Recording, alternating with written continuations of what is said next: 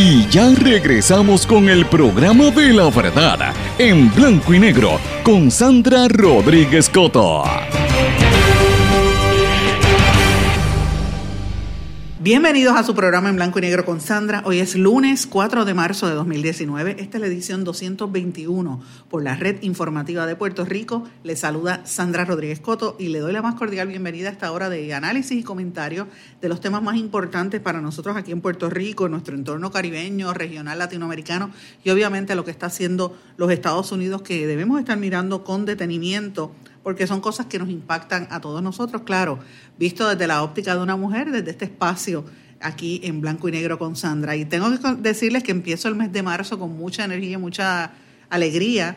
Eh, de hecho, empezamos ya en ruta a, a dos eventos importantes. El primero es que, miren, cuando vengamos a abrir los ojos ya estamos ahí a ley de que empiecen las planillas. Así que desde hoy les digo a los que me están sintonizando que vayan preparándose, busquen sus documentos, los papeles, todo lo que tiene que prepararse, porque ya mismo a la vuelta de la esquina está el día de la, de, la dolorosa.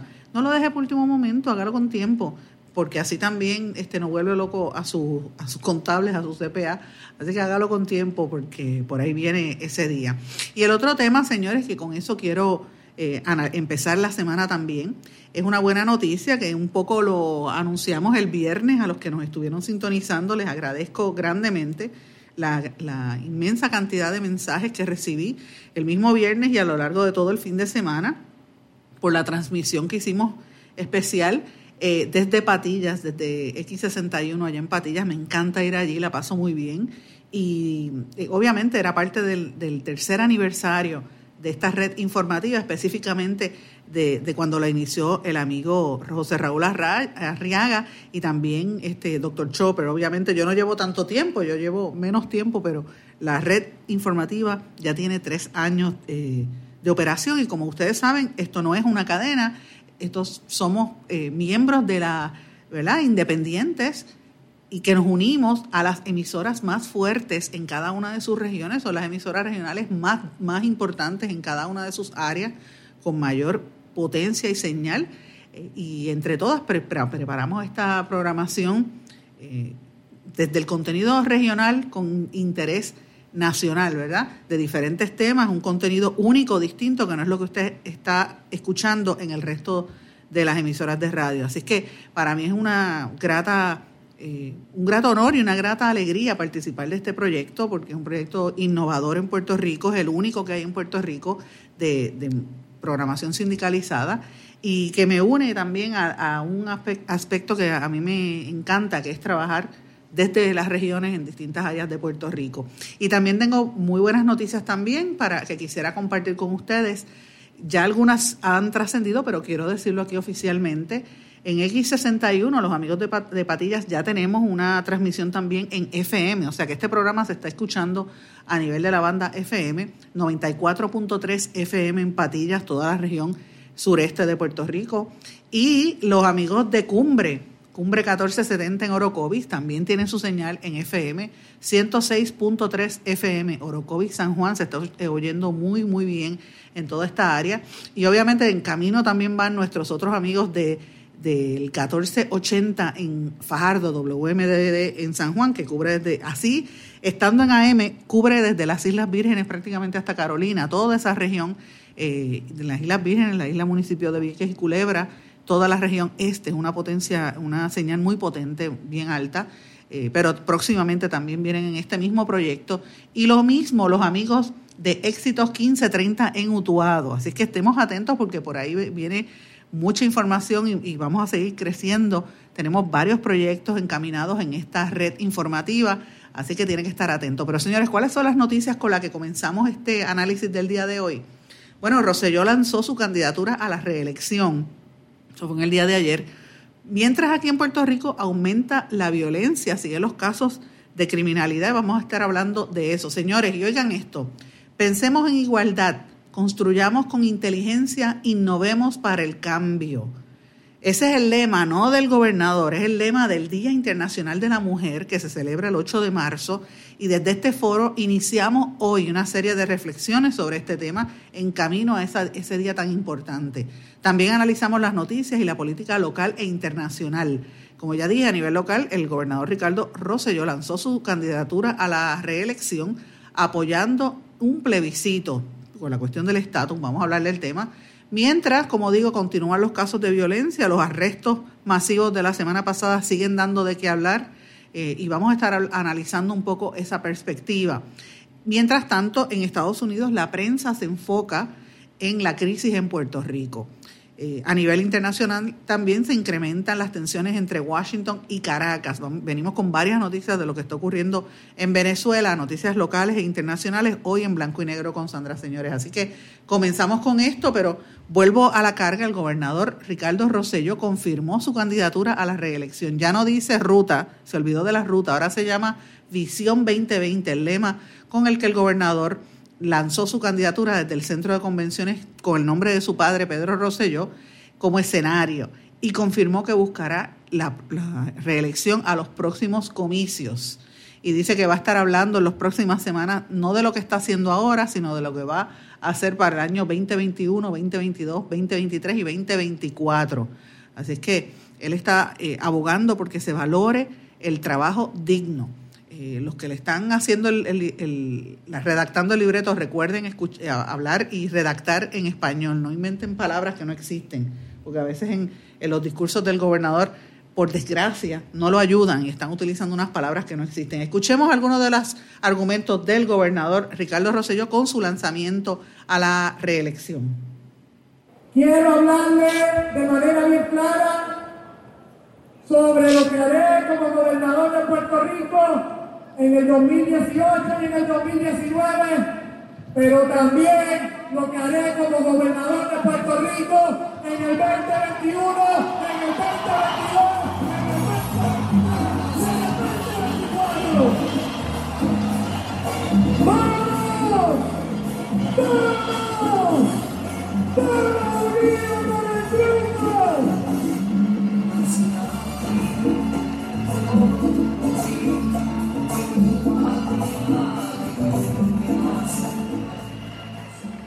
en el curso regular y como he ido anticipando, cuando la ley disponga de someter todos los documentos y requisitos de ley, lo estaré haciendo nuevamente para solicitarle al pueblo que me dé la oportunidad para seguir liderando los esfuerzos de Puerto Rico como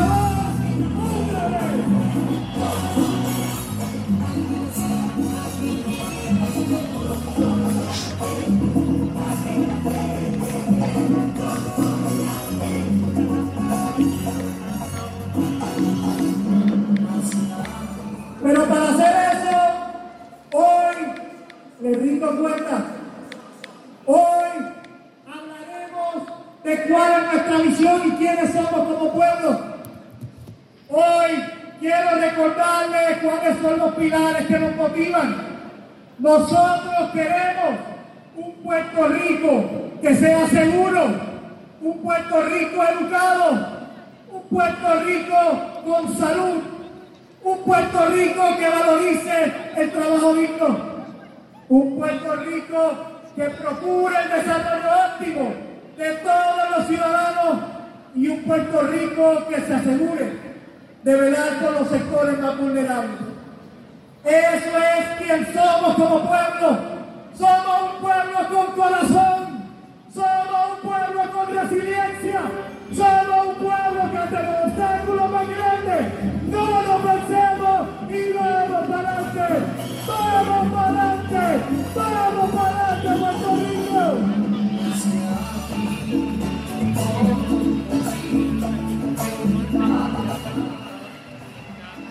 Vamos para adelante con esa visión y con esa visión.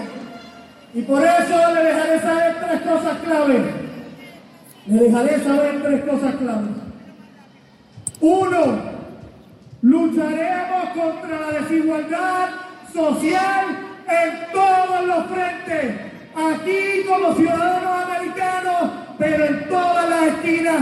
No vamos a tolerar el rechazo de nadie, le vamos a buscar las oportunidades para que puedan echar hacia adelante. Número dos, vamos a luchar las injusticias, sean aquí en Puerto Rico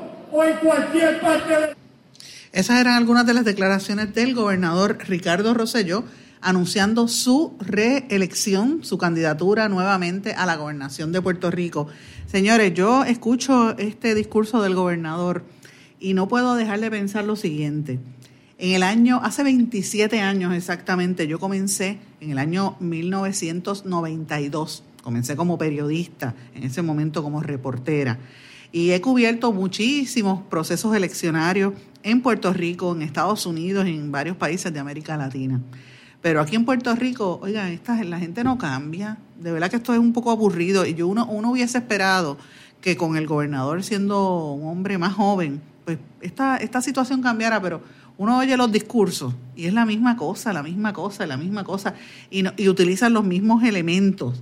El, el líder hablando, quizás por la falta de oratoria, solo inició o, lo maximizó su padre en la época en que Roselló padre era gobernador y después este lo siguieron repitiendo en el PNP que el líder decía una palabra y le tenían que poner música porque la gente se aburre. Obviamente este es la, es la, es la misma monotonía, pero francamente eso es como que aburrido, no dice nada. Si me preguntan a mí, yo no sé por qué los políticos repiten el mismo estilo. Yo creo que si aquí viene un político de otra manera, eh, por eso es que un poco lo que hizo Alexandra Lúgaro en las elecciones pasadas captó tanto la atención de mucha gente y se convirtió en la tercera fuerza electoral eh, de manera independiente por el descontento que hay con los partidos políticos y segundo, porque está estos temas aburren, o sea, en la realidad esa musiquita es como un party, es, es de party. Pero ahora a la, hora de la verdad yo les pregunto, eso que hace el, el político, que lo hacen en el PNP, lo hacen en el Partido Popular también, cambien algo su realidad, cambien algo su situación. Eso es lo que tenemos que estar pensando. Uno lo que quiere evaluar, número uno, son las ejecutorias de ese candidato, en este caso el gobernador. Y más que nada, ¿qué es lo que, qué es lo que promete? Yo quiero escuchar cuál es su plan, quiero ver con detalle por dónde viene. Eso es lo que a mí me interesa saber de un candidato y lo que quiero saber del gobernador. Y evidentemente es importante lo que él dijo. Él dijo que quiere enfocarse en la reconstrucción de Puerto Rico, no solamente, y cito, en cemento y varilla, sino en crear más y mejores empleos, tener carreteras buenas y dignas y, van y, dice él, lo vamos a construir para tener un sistema de educación en el que todos los puertorriqueños puedan estar orgullosos. Mi pregunta es, ¿cómo lo va a lograr? ¿Qué va a hacer? Eso es lo que yo hubiese esperado en un mensaje de lanzamiento a su eh, reelección. El gobernador además tengo que decir que ya no habla del plan. Parece que lo quemaron tanto con aquello del plan que ahora está hablando de una visión, visión 2020. Eh, y es una nueva versión del gobernador. Eh, ahora es importante decirlo que él, presentó su candidatura ante más de 8.000 no progresistas que estuvieron allí en el centro de convenciones y, y me parece que es importante que él tenga pues esta, eh, este lanzamiento, pero vamos a ponerlo en contexto, amigos, para que tengamos un poquito de, realidad. Bad Bunny, Bad Bunny, con todo lo que usted pueda criticarle, en, en ese mismo centro aglutinó 25 mil personas. ¿Qué quiere decirles eso, señores? Que los partidos políticos no están moviendo gente. No esto no es exclusivo del Partido Nuevo Progresista. Esto pasa también en el Partido Popular y bendito el PIB, ni se diga. Este, y digo bendito porque lo que da es pena, las últimas elecciones no quedó ni, inscrito. La gente está harta de los partidos políticos. En, el PNP allí en el centro de convenciones tuvo que poner pancartas, tuvo que poner cruzacalles, música, todo este ruido para que para hacer para hacer bulto, para que pareciera mucha más gente de lo que realmente estaba. Y, eso pues lo que nos, nos, dice es que podría haber un, un gran número de gente que se abstenga de votar en las próximas elecciones porque la gente está harta. Primero que mucha gente se ha ido de aquí y segundo que la gente no siente que los, los, políticos los están representando. La gente está harta de, la situación político partidista y siente que, que, los gobiernos los han abandonado. Y cuando digo los gobiernos es este y los anteriores. ¿okay? Esto no es una cuestión político partidista en contra del PNP. Lo que pasa es que el PNP es el que está en el poder. Si fueran los populares quizás sería la misma historia porque pasó lo mismo con la gobernación de García Padilla. La gente está cansada de, la, de, los, de los políticos que parece que no cumplen y que eh, están más bien en, ese, en eso del, show y del entertainment, de tratar de levantar la atención mediante entretenimiento, mediante espectáculos. Eh, y una de las cosas que uno podría ver algo ahí, algo interesante, es lo que dijo Rosselló, que obviamente rápido habla de la alcaldesa de San Juan, Carmen Yulín Cruz, y, él dice, yo quiero que doña Carmen se atreva a ir por la gobernación. En otras palabras, le dice, yo invito a doña Carmen a que aspire a la gobernación y que entonces podamos comparar lo que son sus puntos de vista y los nuestros. Yo espero que su mensaje en las próximas semanas pueda decir de manera clara si se va a atrever a correr a la gobernación o no. Eh, correr a la gobernación, eso es un anglicismo, eh, y se lo digo también, uno no corre, uno aspira a un puesto. Uno corre si es que estás, estás pero uno no aspira. Eso es del, inglés running for, for an election. Ciertamente, el traer a Carmen Yulín son dos cosas. O es que le tienen miedo porque es que todo el tiempo hablan de Carmen Yulín, o, es que eh, las estadísticas y las, y las encuestas le dicen tírale a ella, que es la única que podría ser este un, contendiente, porque es que le tienen como pavor, o pavor, o es todo parece que le tienen miedo a Carmen Yulín Cruz. Y total, Carmen Yulín no es una aspirante fuerte, o ciertamente no lo es, porque es que al uno analizar las ejecutorias del alcaldesa de San Juan da mucho que desear. Esa mujer no ha estado trabajando en San Juan, ella ha estado todo el tiempo montada en un avión. Lo que pasa es que aquí le tienen miedo. Yo no sé qué es lo que pasa con el PNP, que le tienen miedo. Es una cosa con ella todo el tiempo. ¿Será Carmen Yulín la candidata a la gobernación del Partido Popular?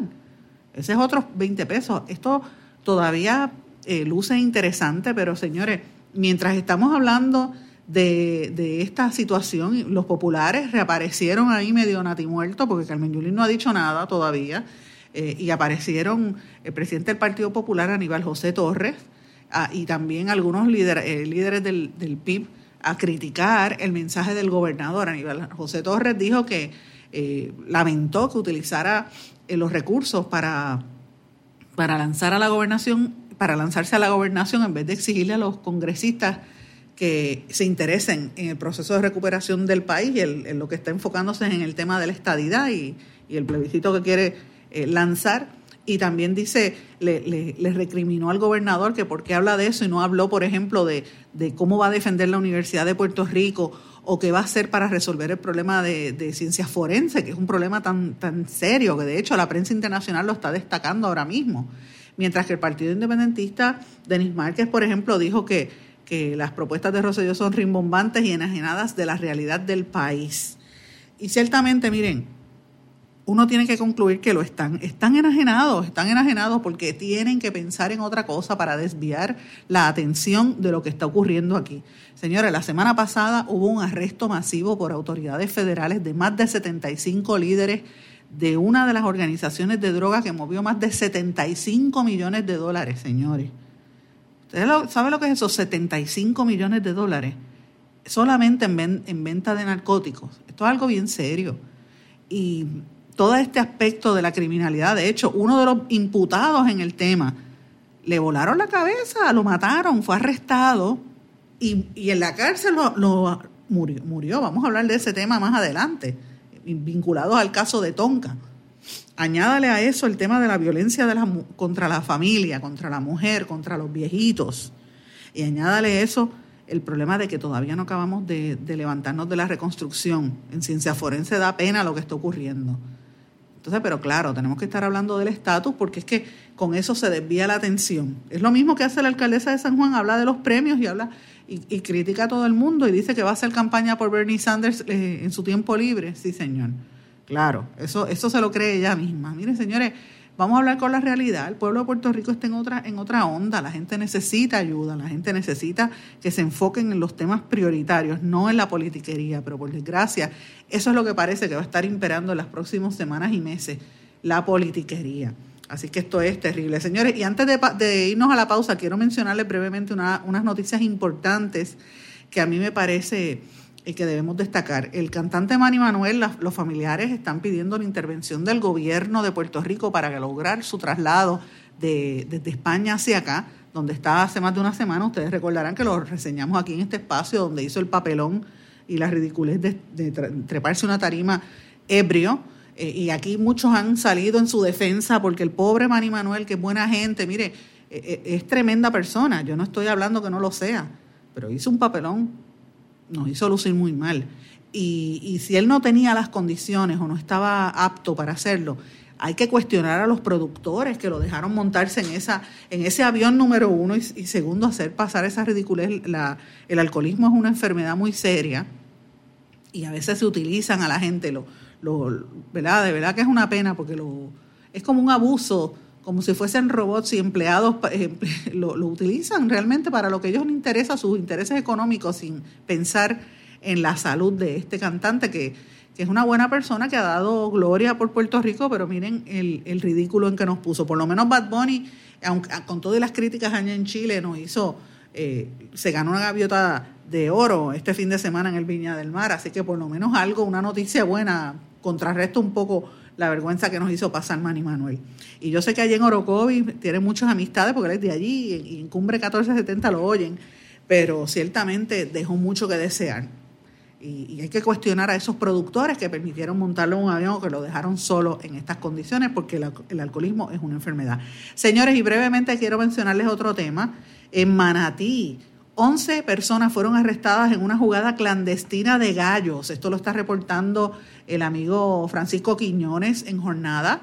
Y esto es interesante porque todavía no ha entrado de lleno la prohibición de las peleas de gallos y ya hubo una redada grande de 11 personas arrestadas tras ser sorprendidos durante una jugada clandestina de gallos en el apartado sector del barrio Cantito en Manatí. Agentes de la División de Drogas de Arecibo, dirigidos por el teniente Axel Bosch, en unión a agentes de la División de Vehículos Hurtados, Tránsito, la Unidad Motorizada y personal de vigilancia, de vigilancia preventiva llegaron hasta la calle 2 del mencionado sector tras confidencias que apuntaban a que allí realizaban peleas clandestinas de gallo. Al llegar al lugar, los agentes les llamó la atención de que se toparon con varios vehículos estacionados a las orillas de la carretera eh, frente a un solar yermo que no tiene ni negocios ni residencias cercanas. Oigan esto. Al internarse en el monte, sorprendieron a los sujetos en plena jugada tras lo que fueron puestos bajo arresto. En el lugar se ocupó un total de tres, bendito, 365 pesos en efectivo. Los casos fueron consultados con el fiscal de turno, quien ordenó citar a los detenidos para el 18 de marzo, cuando estarían radicando cargos contra estos por violación a las leyes de juegos del azar. El fiscal de turno instruyó la devolución de los gallos a sus dueños, toda vez que no se pudo identificar un recurso privado que se hiciera cargo del cuidado de los animales. Así que miren esto, los arrestaron, hicieron el show, pero volvieron los gallos a sus dueños. La realidad es que eh, esto va a seguir incrementando en la medida en que se siga esta polémica con la prohibición de las peleas de gallos. La gente se va a tirar a hacerlo clandestino, porque esto es parte de la cultura puertorriqueña le guste o no, está ahí. Y eso va a seguir pasando, hay que buscar otras alternativas. Señores, vamos a una pausa y regresamos enseguida.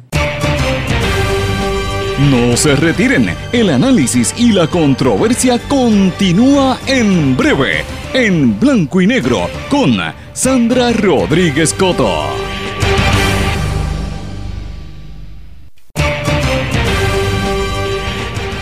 Ya regresamos con el programa de la verdad en blanco y negro con Sandra Rodríguez Coto.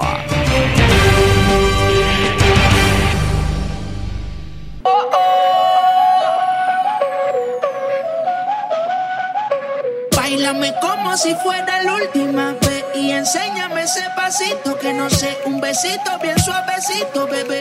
Taqui taqui,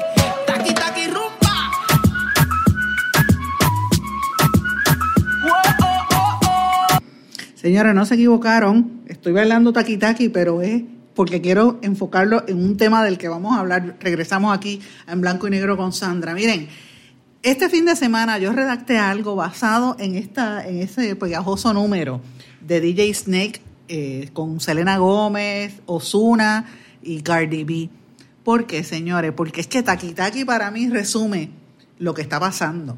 La gente está pendiente al baile, la gente está pendiente a la música del reggaetón, un poco al trap, y no estamos mirando lo que está aconteciendo en nuestras narices, señores. Y les, les invito a que busquen esa columna que la titulé Caimanes y Cocodrilos. Y hablo un poco de esta joven, Isadora Nieves Cruz. Yo me la imagino a ella mirándose frente al espejo, arreglándose, se pone un poquito de lip gloss y dice, bailame como si fuera la última vez y se sonríe a sí misma, sabe que va a arreglarse, que se ve bien, se puso su faldita rosa, su mini rosa, el top de brillo, se hace un selfie como hacen las muchachas hoy en día, taqui taqui.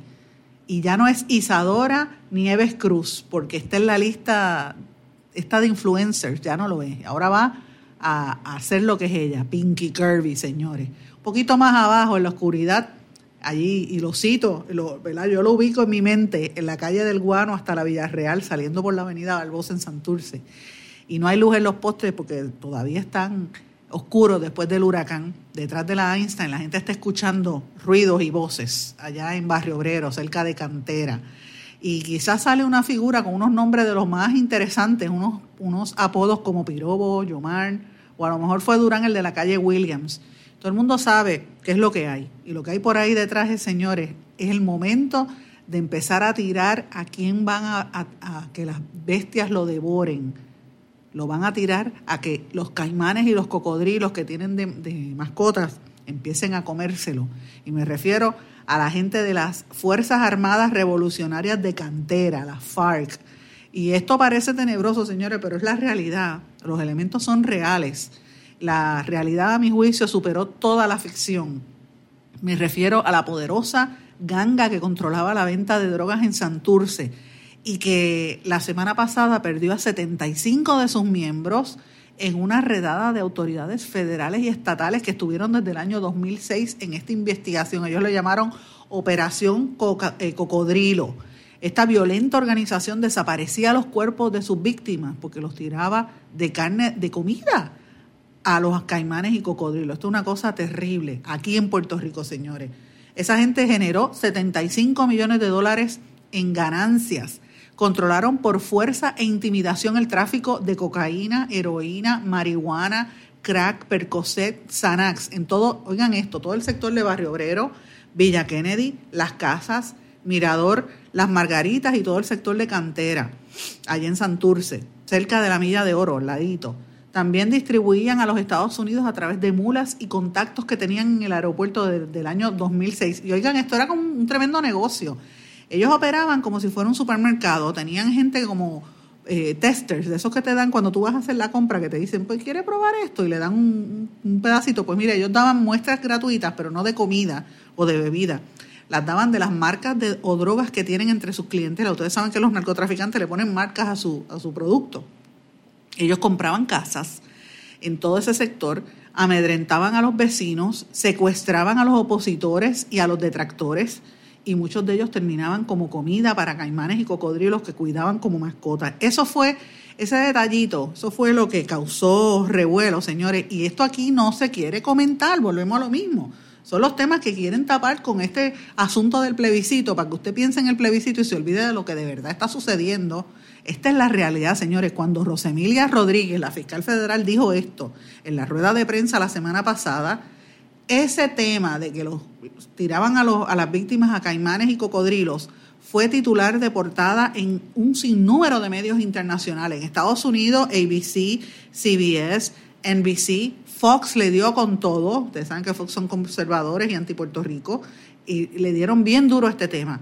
The Washington Post The New York Times, National Public Radio, pero no solamente fue en Estados Unidos, yo lo leí en el Vancouver Sun, en Telesur y lo leí en varios medios en Europa, incluyendo The Guardian y El País. Así que señores, esta noticia, volvemos, seguimos desde Puerto Rico exportando malas noticias sobre la realidad que vivimos, en este caso la narcoguerra, de la cual no queremos aceptarla y para poder solucionar estos problemas, señores. Yo tengo que aplaudirle a las autoridades federales y a los policías que llevaban tiempo investigando esta situación, pero la pregunta es, ¿cuántas otras eh, Fuerzas Armadas Revolucionarias de Cantera, cuántas otras organizaciones como esa habrá ahí mismo en Cantera o en el resto de Puerto Rico? Porque para que vendan 75 millones de dólares en, en droga, tiene que ser una situación de consumo y de, y de, y de, de, verdad grande, porque para que haya demanda, para que haya venta tiene que haber una gran demanda. Así que, ¿qué es lo que está pasando que no nos, no nos dicen? ¿Dónde se refleja esa cantidad de dinero? hay otros puntos así de grandes, organizaciones así de grandes, y lo increíble, señores, el nombre que asumieron como si fuesen los narcos en Colombia, las Fuerzas Armadas de, Revolución Colombiana, para llamar eh, revolucionarias de cantera. Es más, ni, eh, ni Filiberto Ojeda logró mover, mover eh, a la gente aquí. Yo digo, Dios mío, pero ¿qué es esto? La gente se mueve y crea las Fuerzas Armadas, pero en el narcotráfico. Esto es una barbaridad. Y de esto es lo que tenemos que estar hablando. Esos 75 acusados se dividían en una organización que tenía líderes, tenían puntos de droga con unos, con unos, con una, le ponían unos brazos mecánicos para que la gente pudiese entrar. Una cosa increíble, tenían los runners, que lo, lo que llaman corredores, suplidores, gatilleros, procesadores de droga, facilitadores, o sea, e, era de todo. Y, yo a mí me llamó mucho la atención cuando empecé a leer el indictment, el documento, la, parecía un partido político de lo, de, lo organizado que estaba. Los personajes eran lo que me llamaba más la atención. Estaba Chino eh, Edison, el chino oriental, que es uno de los acusados en el asesinato de, Tonka, del cual salió corriendo precisamente el cantante Osuna, que eso viene por ahí, aunque no, él no es acusado, él, es testigo, pero salió corriendo de ese escenario. Mira dónde él estaba metido, ¿verdad? en qué ambiente estaba metido Osuna. Eh, y también estaban eh, supuestamente eh, ¿verdad? Este, involucrados en esto los que se presume asesinaron al trapero Kevin Fred por allí cerca en el área de Santurce. Pero miren estos otros nombres, colombianos, chinos, los gemelos José Luis, Samilova, Buba, Motito, Tostón, Landy, Gordo Jason, Chapo el Gordo, Gordo Bemba, Vladiflaco, Yankee el Flaco, Luigi Cuajón, El Cano, El Claro, José Ojitos Bello, Cabezón, El Mellau, Torombolo, Panda, Bandi, Buda, Mafia, Kun, Tico, Bin Laden, Carlos Tetón, Beretta, Jorge Machete, Edwin Glock, Nando de Playita, Pucho de la Boada, John el de Vista. Esos son algunos de los nombres. Y obviamente Pinky Kirby, Pinky Kirby, que era la, la joven influencer de las redes sociales que sale tomándose las fotos y fue una de las últimas que se entregó, que demuestra, señores, qué es lo que está pasando en este país, cuán corrompida está esta sociedad y por qué nuestros políticos no hablan de estos temas, cómo se va a solucionar esta situación cuando los policías están con miedo bregando con estas organizaciones tan terribles que tienen armas, que están preparadas y que si cogen a uno se lo tiran a cocodrilos y a caimanes. Yo quisiera saber qué pasó con los cocodrilos y caimanes. Eso no lo dijo Rosemilia. ¿Dónde están los cocodrilos y caimanes? Eh, recursos naturales los rescató. Nadie ha dicho nada. Yo creo que hay que darle seguimiento a este tema. Desde este espacio yo le exijo a los federales, es más, al juez federal este es el pique, yo sé que oye esto, que expliquen qué pasó con los caimanes y los, y los, y los cocodrilos, si eso es cierto, a no ser que sea un, una exageración de la fiscal federal y del FBI, porque señores, Recordemos que en estos días, a mí me parece un cuento. Ustedes recordarán que el FBI hizo un operativo en Puerto, en Puerto Nuevo, allí, un supuesto señor que era víctima de servitud, de esclavitud. Y al, par de días apareció el supuesto esclavo de lo más feliz con su dueño allí dando, dándose un abrazo y él, supuestamente él es enfermo y es un adicto a las drogas y el dueño de esa residencia lo tiene allí viviendo como por pena. Pues yo no sé si eso es cierto, yo solamente pregunto. Eh, ¿Será todo esto un cuento de horror y morbo que están incitando las autoridades federales para seguir diciendo que Puerto Rico no sirve? ¿O será esto evidencia, y me pregunto yo, de que aquí ningún puertorriqueño es dócil, como dice la teoría, y que son unos listos, unos aivas, que lo que hacen es rebelarse a través del narcotráfico, porque no, no pueden bregar de otra manera? Estas son preguntas importantes, señores. Lo cierto es que la, verdad, los personajes van cambiando de década en década. Esta no es la primera organización que desarticulan y sabrá Dios cuántas otras hay. Los esquemas siguen y esto es una narcoguerra. Y Puerto Rico convive con esa guerra, lleva décadas en esto y nadie quiere hablar del tema.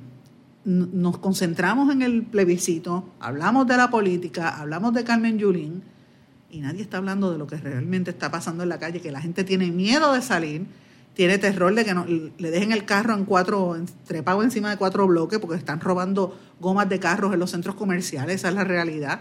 Y no hay policía, usted llama a la policía y la policía dice no, no, no lo puede atender porque no hay policía suficiente. Esa es la realidad. Y hay que preguntarse si esto es lo que se fomenta en la música, en los reggaetons y los traps de algunos de los como ellos, ellos mismos se llaman, exponentes del género, nadie quiere hablar de esto hasta que no te toca a ti. Y mientras tanto, seguimos en esta guerra, señores, seguimos atrapados todos, sabiendo, como dije yo en la columna, que nos pueden devorar caimanes y cocodrilos.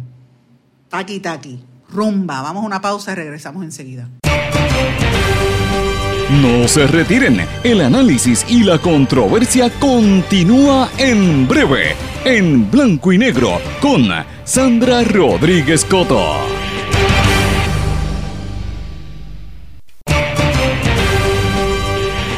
Y ya regresamos con el programa de la verdad, en blanco y negro, con Sandra Rodríguez Coto.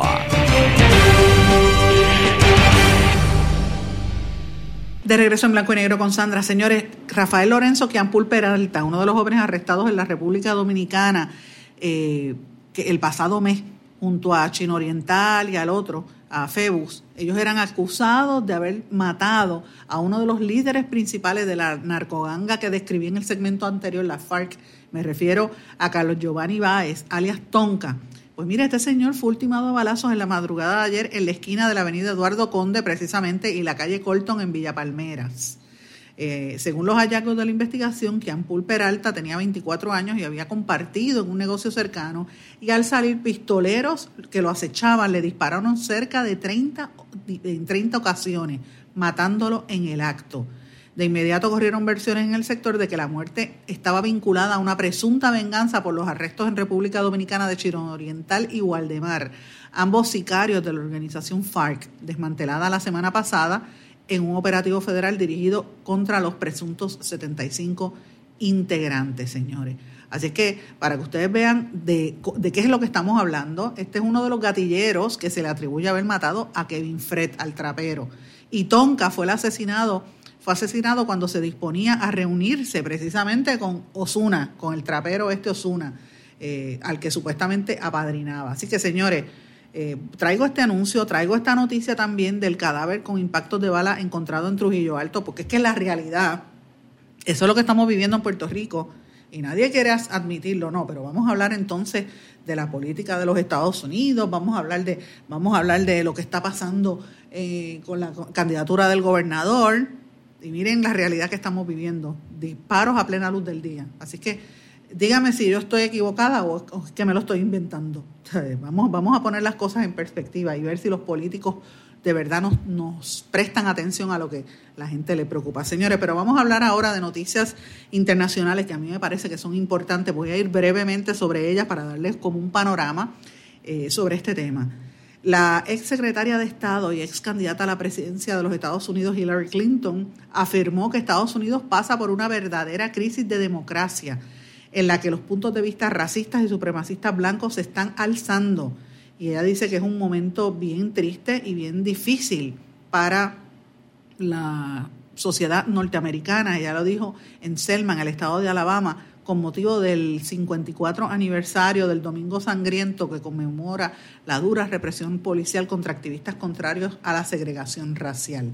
¿Y cuál era la respuesta del presidente Trump a toda esta situación? Trump se burló de la investigación de Mueller y de los demócratas y dice que sus detractores están enfermos. Eso lo hizo en el, el sábado, este, burlándose de lo que está pasando en, eh, con esa investigación en su contra.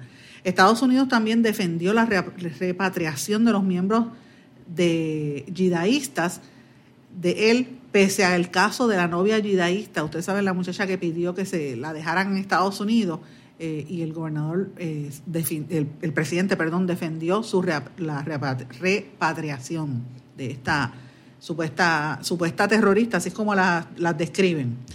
Chelsea Manning, el ex soldado estadounidense, que ahora es mujer, ¿verdad? Este, que fue fuente de la filtración masiva de documentos confidenciales del, del gobierno de los Estados Unidos en el caso de Wikileaks, fue citada a declarar en el caso de Assange en los Estados Unidos, que ya mismo se le está cerrando el cerco a este periodista y todo el resto de los medios lo han dejado solo a nivel internacional por haber revelado el sinnúmero de documentos, aquellos de Wikileaks.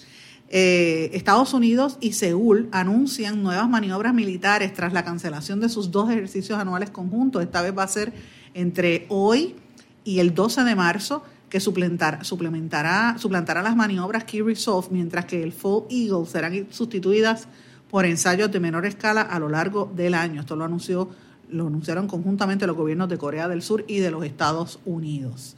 Señores, y um, el secretario de Seguridad, el asesor de Seguridad Nacional de los Estados Unidos, John Bolton, eh, declaró que le gustaría ver una coalición tan amplia como se pueda para juntar, juntar eh, juntas para entrar a Venezuela y reemplazar a Maduro. ¿Cuál fue la respuesta de Venezuela? Delcy Rodríguez, la vicepresidenta, dice que no se van a quedar de brazos cruzados y que la, supuesta falsa ayuda humanitaria de Estados Unidos es la estafa del siglo. Mientras los seguidores de Guaidó preparan manifestaciones para su regreso a Venezuela, en Nicaragua, los grupos afines al gobierno de Daniel Ortega celebraron una misa por el sexto aniversario de la muerte de Hugo Chávez. Guaidó también, ah, esto es en Venezuela, eh, en cuanto a Venezuela, cerró su gira latinoamericana y se supone que regrese a Venezuela entre hoy y mañana. La oposición venezolana ve como positiva la gira de Guaidó y se alista para su regreso. En Brasil, ustedes saben que al expresidente Lula da Silva lo dejaron salir de prisión para eh, acudir al velorio de su nieto, un nietito de siete años, un bebito, de, un nene de siete años, murió eh, por una enfermedad, creo que era meningitis pues Lula dio unas expresiones diciendo que demostrará su inocencia para honrar a su nieto muerto. En Colombia, la, presidenta de la Justicia Especial por la Paz, Patricia Linares, pidió que se desvincule a un exfiscal de ese organismo detenido el viernes pasado cuando recibía soborno para incidir en el expediente contra Jesús Santarich, uno de los jefes de las verdaderas FARC, Fuerzas Armadas Revolucionarias de Colombia, y pedido en extradición por los Estados Unidos por narcotráfico. En Barranquilla se celebra el carnaval con la gran parada. Y oigan esto, Cuba. Cuba registró el primer millón de turistas extranjeros en el año 2019, cinco días antes que lo que los habían registrado para el año 2018. Esto lo anunció el ministro de Turismo Manuel Marrero. En el año 2018 a Cuba llegaron un total de 4.732.280 eh, visitantes internacionales, de los cuales un 18.5% viajó por vía marítima, expresó recientemente un profesor universitario. ¿Dónde estamos nosotros en Puerto Rico comparados con eso? Pues mira, este, sucio difícil. República Dominicana, con más de 15 fiscales, oigan esto, se llevó a cabo un operativo contra las máquinas tragamonedas, están igualitos que aquí en Puerto Rico, estaban desmantelando un sistema de estas máquinas tragamonedas ilegales en distintos sectores de la sociedad. Ese operativo eh, de la capital, perdón. Este operativo se realizó con 15 agentes y fiscales. Eso es lo que aquí en Puerto Rico han estado reclamando, señores, que no lo, no lo acaban de, hacer para tratar de, limitar esos, ¿verdad? Los, los, llamados casinos ilegales que están por ahí, Josco, por en cada esquina, hasta al lado de una escuelita, yo he visto maquinitas de esas donde no se sabe cómo uno gana premio, pero bueno, están ahí. Mientras los casinos tienen que pagar y rendir un montón de cuentas. Señores, y antes de terminar, quiero hablar de una fecha que para mí es importante, que es el Día Internacional de la Mujer. Eso se celebra el 8 de marzo y este es el lema de este año. Pensemos en igualdad, construyamos con inteligencia, innovemos para el cambio. Y ese es el lema que se va a estar utilizando a nivel de, de todas partes del mundo, de, con el objetivo de, de que en todo el planeta se empiecen a, a desarrollar planteamientos innovadores que rompan la situación habitual de las mujeres, que eliminen las barreras estructurales y que garanticen que ninguna mujer o ninguna niña se quede atrás. Señores, pues esas son algunas de las cosas que plantea la ONU, que quiere buscar que la mujer tenga más acceso a las ciencias, a las matemáticas, al diseño, a otras áreas donde tradicionalmente son campos ocupados por los hombres y lo que busca es la equidad de género. Y en ese contexto, ¿verdad? Quiero compartir con ustedes un escrito que lo vi en las redes sociales, me lo envió mi amiga Belén Martínez Cabello, eh, y quise compartirlo porque siento en el corazón que hay muchas mujeres pasando por esto, mujeres que nos tenemos que poner un caparazón y lucir ante el mundo que somos las más fuertes, que somos las más valientes, pero realmente somos vulnerables y cuando uno está eh, así triste, uno se siente cansado. La imagen que circuló, y lo pueden ver en mis redes sociales, es una mujer llorando mientras está bañándose, el agua de la ducha le cae en la cara. ¿Cuántas no se han visto así? Que es el, único momento donde puede escapar es debajo de la ducha. Y yo, honestamente, cuando vi esa imagen, me vi allí, debajo de esa ducha, dejando caer las gotas sobre mi cara, no solamente de agua, sino de las lágrimas. Y me tapaba la boca en silencio, después de un día estresante lleno de cansancio. Y así que quiero compartir con ustedes este escrito que vi, no es mío, pero me parece que es importante que, que se comparta. Y dice así, se cansa el cuerpo, se cansa la mente, se cansa el alma. Sentir que todo te duele y al mismo tiempo no está, no hay nada, no existe, pero te duele. Todo eso cansa. Sea cual sea el motivo, el empleo, la familia, los estudios, las malas decisiones, los amigos, los esposos, los esposos buenos o maltratantes o malos, o sencillamente que te ignoran. La mente cansada ya no se acuerda de rutinas importantes, olvida dónde está la llave de la casa, se olvida de pagar la cuenta importante, incluso la más simple, olvida la contraseña de la tarjeta, se despierta ya cansada, sin ritmo, sin ánimo, pero se despierta. Se pone su armadura e incluso herida y cansada se obliga a ser fuerte, a ser la mujer valiente que la sociedad te obliga a ser. Ser fuerte no es ventajoso, es necesario. Matamos a un león por el día y seguimos sonriendo. Pero cuando estamos solas, se derraman lágrimas, lloramos no para afuera, lloramos hacia adentro. Y no porque nos falte coraje, es el exceso del coraje lo que nos obliga a parecer impenetrables. Lloramos para aliviar el dolor del alma, lloramos porque a solas podemos ver nuestras heridas, lamerlas y curarlas. Lloramos con nosotras mismas para ser más fuertes. Sé fuerte y valiente, me decían. Lástima que no me avisaron lo fuerte que era necesario ser. No te avergüences por hundirte de vez en cuando, no te sientas incapaz de llorar por el cansancio de tus días, que no te dé vergüenza limpiar tus heridas cuando ellas se enfermen. Las mujeres sabemos cuán importante es llorar para mantener la cordura. Y no te preocupes ni tengas vergüenza, te aseguro que en otras casas también hay una mujer como nosotras que está en la ducha tapándose la boca y llorando en silencio, dejando que el agua se lleve sus dolores. Con esto me despido, señores, con esta reflexión. Y amiga que me está escuchando, si te sientes triste, si estás eh, deprimida o te sientes agobiada, eh, respira, respira. Llora debajo de la ducha si es necesario y sigue hacia adelante, porque este país se construye sobre los hombros de nosotras las mujeres. Será hasta mañana en blanco y negro con Sandra. ¿Se quedó con ganas de más? Busque a Sandra Rodríguez Coto en las redes sociales o acceda a en blanco y negro.blogspot.com porque a la hora de decir la verdad solo hay una persona en la cual se puede confiar. Sandra Rodríguez Coto en blanco y negro.